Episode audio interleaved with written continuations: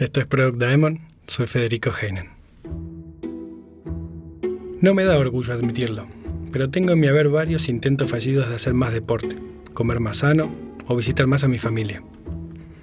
Muchos suelen ser objetivos que me fijo cuando hago un balance personal de mi vida o de una situación. Generalmente se dan como las clásicas resoluciones de Año Nuevo, de esas que uno escribe en un papel y las pega en el espejo para tenerlas presente. En mi caso, las hago un poco más nerd, porque uso un tablero de Trello y las descompongo en historias de usuarios. Vicios de la profesión. Lamentablemente, eso no evita que ocurra lo que pasa muy seguido, que ya ni las noto y le dejo el objetivo a medio camino. Quizás seas como yo y te pase lo mismo, pero no te preocupes que no estamos solos. Millones de personas están igual, y para ayudarnos a alcanzar esos objetivos, viene al rescate la creatividad humana con muchos productos digitales diferentes, o eso parecía con solo buscar online.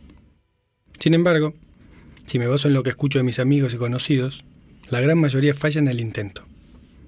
De los 30 videos solo miramos 10, a la app dejamos de entrar a los 15 días, ya no reservamos sesiones con el personal trainer y la lista sigue. ¿Pero por qué pasa eso? Porque somos animales de costumbre, generalmente muy arraigadas en toda una vida de hacer o pensar las cosas de una manera. Y cambiar nuestros hábitos es difícil, muy difícil. Esto hace que crear un producto que cambie dichos hábitos es realmente complicado. Esto no es nuevo. La problemática del comportamiento humano es estudiada hace mucho tiempo, solo que en años recientes empezó a permear en nuestra profesión, en especial en todo lo relacionado con el diseño. De ahí que nacieran especialidades como UI, UX y aplicaciones de inteligencia artificial para identificar patrones, por mencionar algunas. Como los métodos tradicionales de diseño ya no son efectivos, se hizo necesario incorporar otras herramientas y disciplinas a nuestros procesos. Por ejemplo, investigaciones científicas sobre el comportamiento del usuario bajo la mirada de la psicología, la antropología o las neurociencias. También estudios regulares de usabilidad, seguimiento en el tiempo y flexibilidad en cambios. En suma, para motivar al usuario a mantenerse en el camino deseado, necesitamos tener una estrategia de diseño de productos digitales que incorpore lo último en comportamiento, es la mejor forma de crear experiencias útiles, fluidas y fáciles que puedan alterar hábitos arraigados. Por suerte para nosotros, en esta época de hiperconectividad, omnicanalidad, inteligencia artificial y software como un servicio, no necesitamos grandes inversiones para probar. Solo hacen falta tres cosas.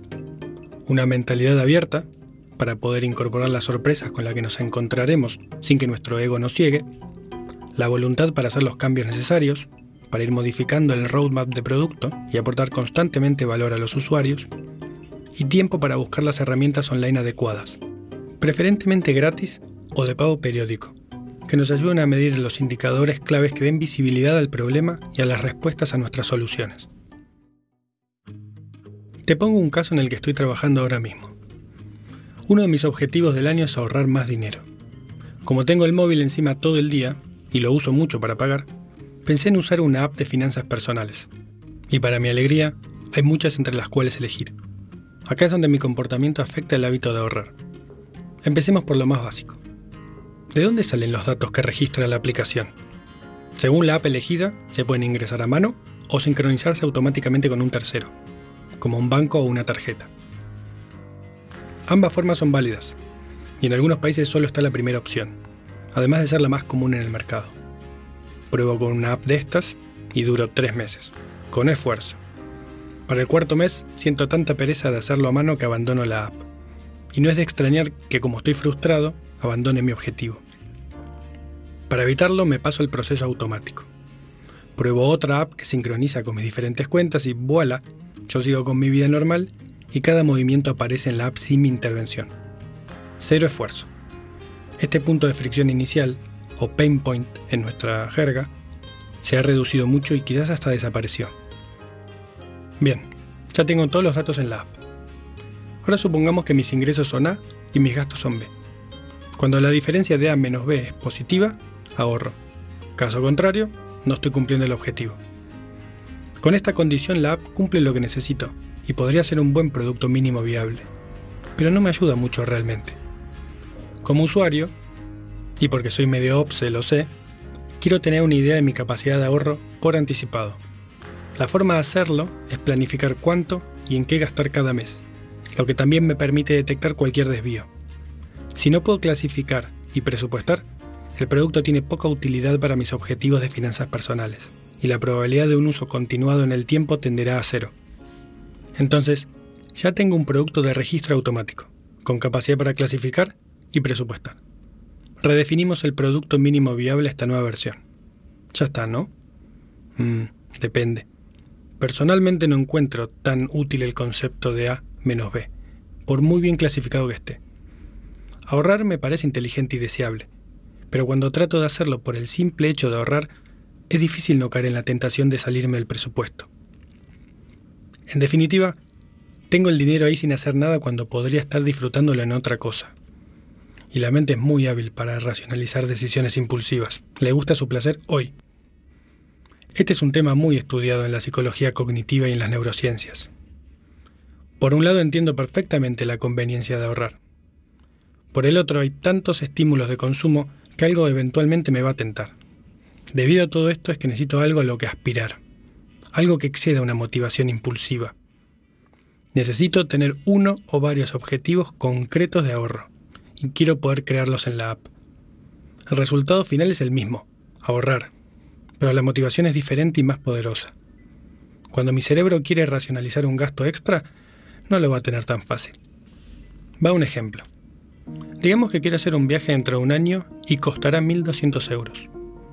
Me creo una meta de ahorro de 100 euros por mes para tener siempre presente que ese dinero tiene un destino definido y un horizonte temporal que me motiva.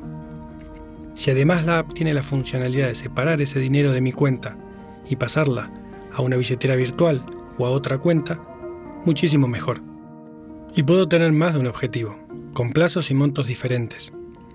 En todos los casos veo los objetivos, cada uno ilustrado con una imagen, una barra de progreso y lo que me falta.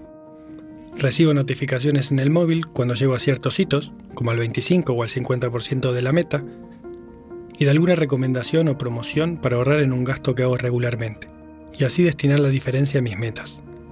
De esa forma, el producto pasa de un divertimento temporal a una herramienta súper potente y logramos un compromiso producto-usuario que se va reforzando constantemente. Y esta es solo la punta del iceberg. Podemos sumarle funcionalidades de microahorro, reinversión de fondos, financiación y más. Lo importante es que cuanto más sencillo me resulte conseguir lo que quiero, mejor opinión del producto tendré. Seré más fiel, compartiré mis logros con mis conocidos, etcétera, etcétera, etcétera. Hasta llegar al crucial punto donde estaré dispuesto a pagar por usar el producto. Porque en la mayoría de los casos creamos cosas con un fin comercial y por lo tanto necesitamos generar ingresos con ellas. La pregunta clave sería, ¿Cómo crear un hábito de uso en nuestros usuarios, que sea positivo y por el que estén mejor que antes? La respuesta es complicada. No existe una receta única para lograrlo. Aunque pensándolo bien, mejor que no la haya, o nos aburriríamos. Es solo mi opinión. En vez de solución mágica, te propongo dividir este problema de diseño de producto en cuatro pasos. El primero es, en mi experiencia, el que más dolores de cabeza da a las empresas. Lograr que el usuario te vea y acceda a probarte. Al idear el producto, ¿por qué debería importarle al usuario? ¿Por qué debería pagar por algo que quizás otros le ofrecen gratis o a menor precio? A nivel de diseño hay que esforzarse por hacer que el producto sea todo lo atrayente posible. Podemos aplicar varias técnicas, entre las que yo destaco la estética, el mensaje, los movimientos, las referencias emocionales o emotivas, la sorpresa, la urgencia, la escasez, el miedo a perderse una oportunidad o el contenido súper personalizado que conecte con el usuario. Y no aplica solo el primer uso, ojo, algunas pueden ser útiles para mantener y repetir el uso en el tiempo. El segundo aspecto es cómo influir en sus decisiones. El usuario accedió a usar el producto. Bien. Ahora queremos que haga ciertas acciones dentro o con él. Para lograrlo, debemos tener un mensaje claro todo lo largo de la interacción, sin términos complicados ni oscuros, sino directos y simples de entender. Mi recomendación es siempre empezar con la razón para tomar una acción, que se condiga con la razón de fondo detrás del producto, y luego seguir con la racionalización de la misma. Cuando se explican los beneficios del uso y queda claro cómo aplicaría el usuario en concreto, logramos que se sienta seguro y reconocido. A las personas les gusta saber qué ganan si hacen lo que queremos. Así que puede ser útil en ciertos casos indicar las recompensas asociadas a una acción. Las respuestas a preguntas frecuentes también son buenas para evitar dudas y frustraciones, animando al usuario a seguir adelante. Las recomendaciones, sobre todo si están avaladas de alguna manera por una red de contactos o conocidos, son herramientas muy poderosas para terminar de convencer. El tercer aspecto es facilitar esas acciones que queremos que tome. Es un poco más técnico que convencerlo, pero es donde se ve si lograremos nuestro objetivo final. Digamos que conseguimos que el usuario se descargue el producto y acceda a, realizar una acción. Si le complicamos la vida, lo único que lograremos es que abandone, frustrado, con la consiguiente mala opinión del producto. Esto me pasó hace poco, cuando en la prueba de una de estas aplicaciones de finanzas me crucé con uno de estos nuevos bancos digitales. Yo ya tengo un banco tradicional y uno digital, no necesito otro, la verdad. Pero su estética, su mensaje, la oferta de beneficios y la promesa de simplicidad me convencieron de probar la aplicación. La descargué y empecé el registro, que iba a ser de un minuto y con solo mi documento de identidad. Primero falló el proceso de captura de mi documento. Luego no lo aceptaba a pesar de ser igual al del ejemplo dado. Contacté con atención al usuario y tardaron cuatro horas en responderme. Y lo hicieron con un mensaje genérico de instrucciones que daba el mismo resultado que había tenido hace cuatro horas. A regañadientes accedí a volver a intentarlo y cuando por fin pude pasar esta etapa, que repito, todo debía durar un minuto según prometían, me encontré con una serie interminable de preguntas de las que nada me habían informado al inicio. Basta con decir que respondí dos y salí corriendo. Reconozco que son perseverantes porque luego de cuatro meses me siguen llegando emails de la empresa para que complete el proceso. Pero no hay posibilidad alguna de que me vuelvan a enganchar. Para facilitar las acciones, estas deben ser simples, los procesos tienen que ser lo más cortos y amigables posibles para evitar abandonos por cansancio o duda. Cuando algo es muy grande, divídelo en acciones más pequeñas, que se pueden ir completando en pasos y cuyo progreso sea evidente para el usuario. Si es necesario que consuma información para tomar una acción, que ésta sea lo más reducida posible, bien agrupada y clara en la interfaz. Se puede mostrar de forma progresiva, en base a la necesidad. Otra buena idea es facilitar las decisiones usando opciones preconfiguradas, paso a paso, y resultados parciales que vayan cambiando a medida que elige una u otra opción. Puedes incluir botones o links de ayuda en cada punto de fricción, a la vez que una herramienta de consulta en tiempo real a lo largo de todo el proceso. Los chatbots o chats asistidos van en esa dirección. Nunca olvides aprovechar que tu producto es digital y puedes recopilar la mayor cantidad de información posible sobre su uso, de esta manera podrás analizar cuáles son los momentos críticos en cualquier parte del proceso, en qué momento los usuarios son más propensos a realizar la acción o si hubo algún disparador antes, como por ejemplo la aparición de un banner promocional, un mensaje de bajo stock o el envío de una campaña de email marketing. El último aspecto es la sustentabilidad o repetición de las acciones. El que vuelvan seguido a visitar o a usar tu producto, por decirlo de otra manera. Si bien existen productos pensados para una sola acción y listo, como puede ser descargar un ebook o un white paper, para el resto del universo digital eso no alcanza. Para que los productos tengan un efecto largo y duradero, su diseño y su propuesta de valor deben motivar a los usuarios a continuar usándolos, creando un hábito. Cuando logramos transmitir que progresan, hacemos más natural y deseable la interacción. Los juegos online hacen esto muy bien y es una de las razones por las que la gamificación de productos que no sean juegos está funcionando tan bien en la industria. Celebrar el proceso genera satisfacción y orgullo en los usuarios, además de ganas de compartirlos con otros. Las recompensas y el reconocimiento de los logros alcanzados es muy importante para esto. Lo mismo que pensar la comunicación entre producto o empresa y usuario más allá del mero contacto inicial. Y si es posible, recomiendo hacer énfasis en las motivaciones intrínsecas, porque las personas se sienten atraídas a las experiencias que tienen un propósito, digamos, una conexión social, estatus, expresión personal, dominio de un tema y capacidad o autonomía. Tenemos la oportunidad única desde nuestro trabajo de considerar todo el espectro de experiencias por las cuales pasan los usuarios cuando usan nuestros productos y de hacerlo junto a los expertos de nuestros equipos. ¿Por qué al usuario debería importarle nuestro producto? ¿Por qué y cómo tomaría una acción? ¿De qué manera lo mantenemos motivado? ¿Qué beneficios saca de lo que le pedimos?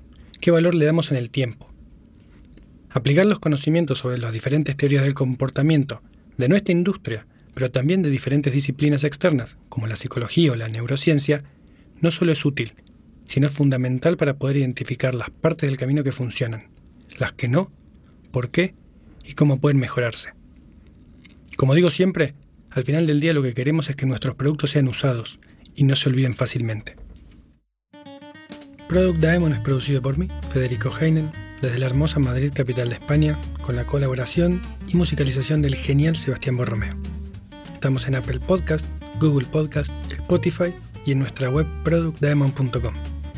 Nos encanta recibir comentarios y sugerencias a través de la web y espero puedas dejar una reseña en tu canal favorito de podcast. Gracias por escucharnos y hasta la próxima.